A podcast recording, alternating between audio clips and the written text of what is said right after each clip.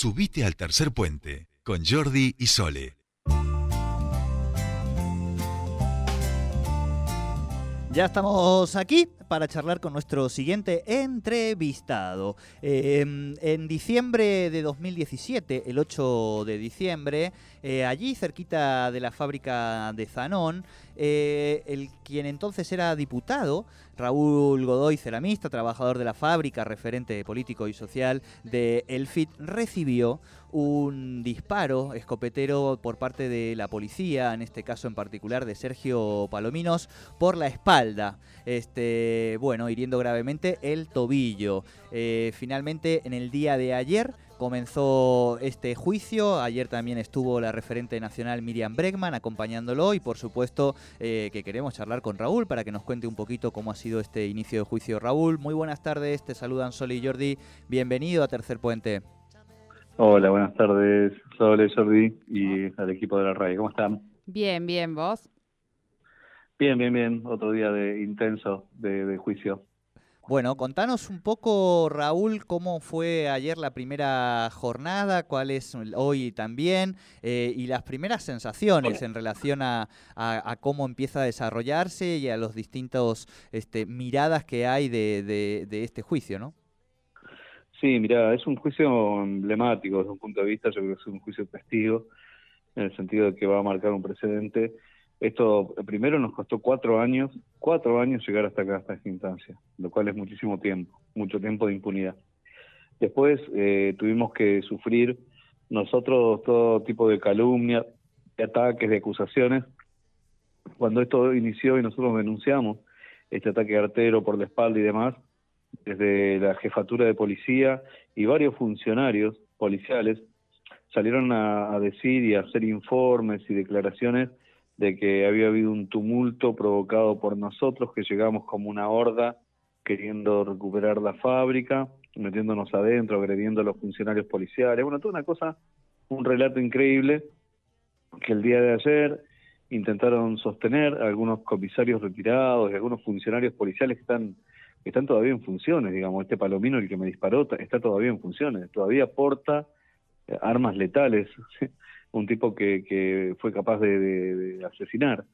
Este, digamos, la, la eh, esto es lo que se está ventilando un poco en el juicio. Lo que está quedando claro, hoy fueron las pericias, digamos, de, del Instituto Balseiro, este, el licenciado Perigliasco, y por otro lado el, perito, el licenciado Enrique Prueger, hoy dieron por tierra absolutamente con todas las acusaciones falsas, porque parecía que yo era el victimario, no la víctima. Me pegaron un tiro a mí, pero todos ellos eran las víctimas. Este, y hoy quedó absolutamente claro cómo fue el desarrollo, digamos, con dos pericias eh, inconfundibles que dan cuenta de que fui recibido a los golpes, que me recibí provocaciones todo el tiempo y que después recibí un balazo por la espalda en forma artera, cobarde, que me provocó esta lesión que me tuvo convaleciente casi un año. Eh, estas, eh, imagino que las pericias han sido de parte, bueno, tanto de ustedes como de, la Fiscalía, ¿no? Así es. Nosotros habíamos pedido una con, con Enrique Proeger.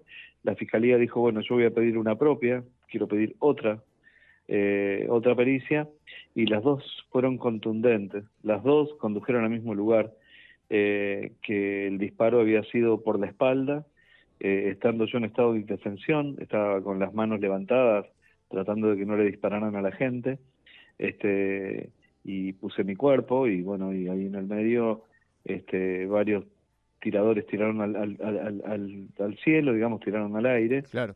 porque a esa distancia, cualquier balazo, y esto yo quiero decirlo claramente, cualquier balazo a esa distancia te podía matar, porque las armas de fuego, aún las que tiran eh, postas de goma, a corta distancia te pueden matar.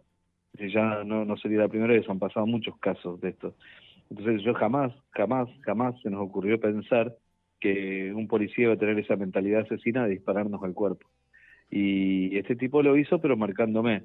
Hoy también en el peritaje quedó claro que Palomino, Sergio Palomino, primero me marcó, me marcó con su brazo, me midió, me midió, me midió, me midió. Hoy, hoy los videos en cámara lenta son impresionantes.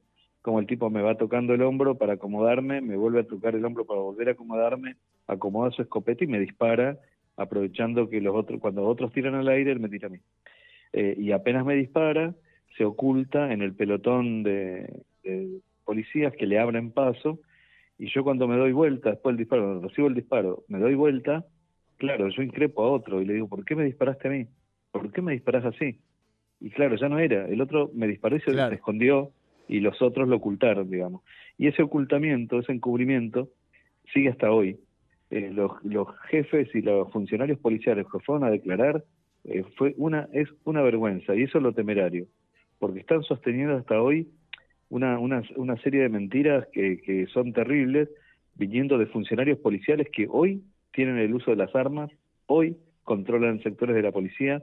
Entonces ahí uno se da cuenta cómo le arman causa a los pibes, cómo cambian las carátulas en los robos, cómo participan a veces del narcotráfico. Recordemos que en ese momento, Raúl, vos eras diputado provincial. Digo, no es claro, y, aparte yo, yo me había identificado. Sí, sí, sí, sí, me acuerdo perfectamente de la situación. ¿Quién es el jefe del operativo? ¿Quién, cuál, ¿Quién es el jefe a cargo? ¿Quién, ¿Quién es el fiscal a cargo? Pregunté. Eh, y entonces me empezaron a empujar y decirme, dale, puto, dale, puto, maricón, dale, avanzá, no sé qué. Y entonces yo, tal es así que yo eh, llamo al, jefe del operativo, un tipo que estaba atrás, un comisario, y digo, eh, maestro, ¿tienen algún protocolo para homosexuales? Le digo, porque estos muchachos me están diciendo puto y tal vez me quieren dar un tratamiento especial. Yo eh, ironizando, ¿no? Con esa con ese con esa provocación, porque imagínate que a mí que me digan puto o homosexual a mí no me molesta, pero sí de parte de ellos es muy discriminatorio, digamos, ¿no?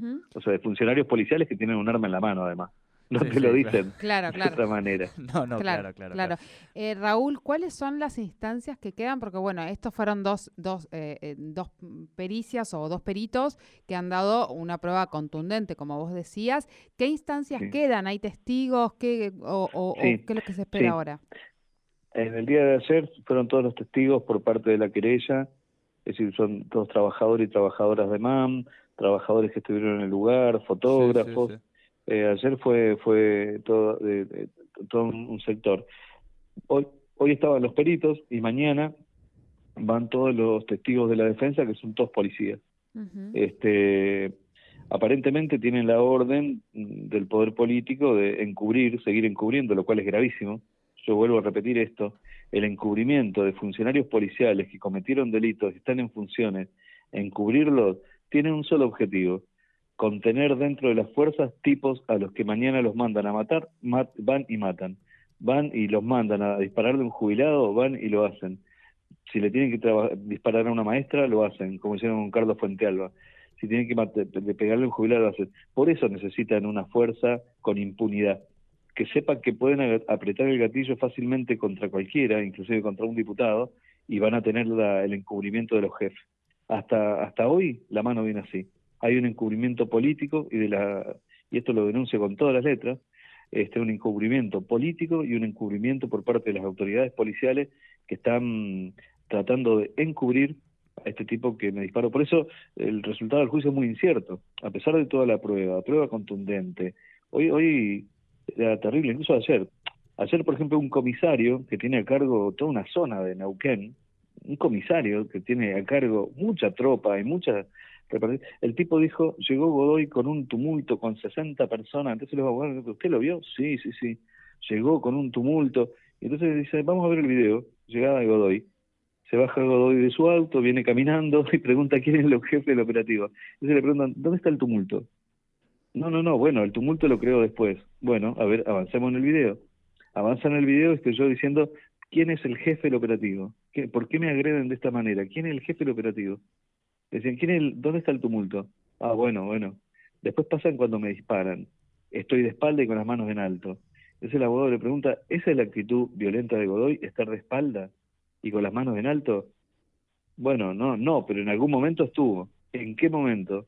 Nunca lo pudieron señalar, es decir, eh, es lo que tienen armado para ir a declarar estos días. Esto lo armaron en la jefatura de policía, lo, lo, Está previsto, por último, claramente. en Raúl no nos queda mucho tiempo, pero está previsto que, eh, nos quedan sí dos minutos nada más para las noticias, pero está previsto que eh, pueda incluirse eh, algunos de los policías que estaban, o aquel que estaba a cargo del operativo, o alguien como, en, responsabilidad política, ¿no? No me cabe duda, van a ir a testificar la misma mentira que está hoy. Es decir, por eso vamos a tener que ver. Nosotros vamos a volver a movilizar el día viernes con todo. Estuvimos muy acompañados de muchas organizaciones, así que nuestra fuerza está en la calle, porque la verdad que de esas instituciones no esperamos ninguna justicia. Raúl, la última, eh, ¿cómo te ha quedado el tobillo en este caso?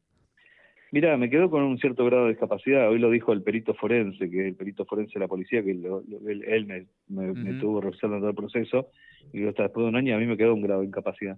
Hoy puedo caminar, igual todo, este y lo voy a seguir haciendo, pero el disparo no fue gratuito. Digamos, si, claro, claro, si bien recuperé mucho de mi movilidad, no es mi pie como estaba antes, claramente. Claro. Bueno, bueno Raúl, te agradecemos mucho esta comunicación con Tercer Puente. Muchas gracias, y vamos a estar en contacto y le vamos a dar con todo porque no queremos dejar este caso impune, no solo por mí, sino por todos. Bien, muchísimas gracias Raúl. Raúl Godoy, eh, bueno, comenzó el juicio al policía que le dio un disparo a quemarropas en el pie. Estamos hablando del policía Sergio Palominos. Eh, eso fue el 8 de diciembre de 2017. Eh, claro, yo no estaba, por eso te No, no, no, yo me recuerdo. digo, yo si esa brutalidad la hubiera visto, me hubiera acordado. Sí, sí, sí, yo recuerdo perfectamente la situación porque además era diputado provincial, digo, por eso digo la, la, la, envergadura de esto, ¿no? Bien. Son las cuatro, eh, son las, noticias. Ha llegado Mariana Lisa Brown, yo si te parece.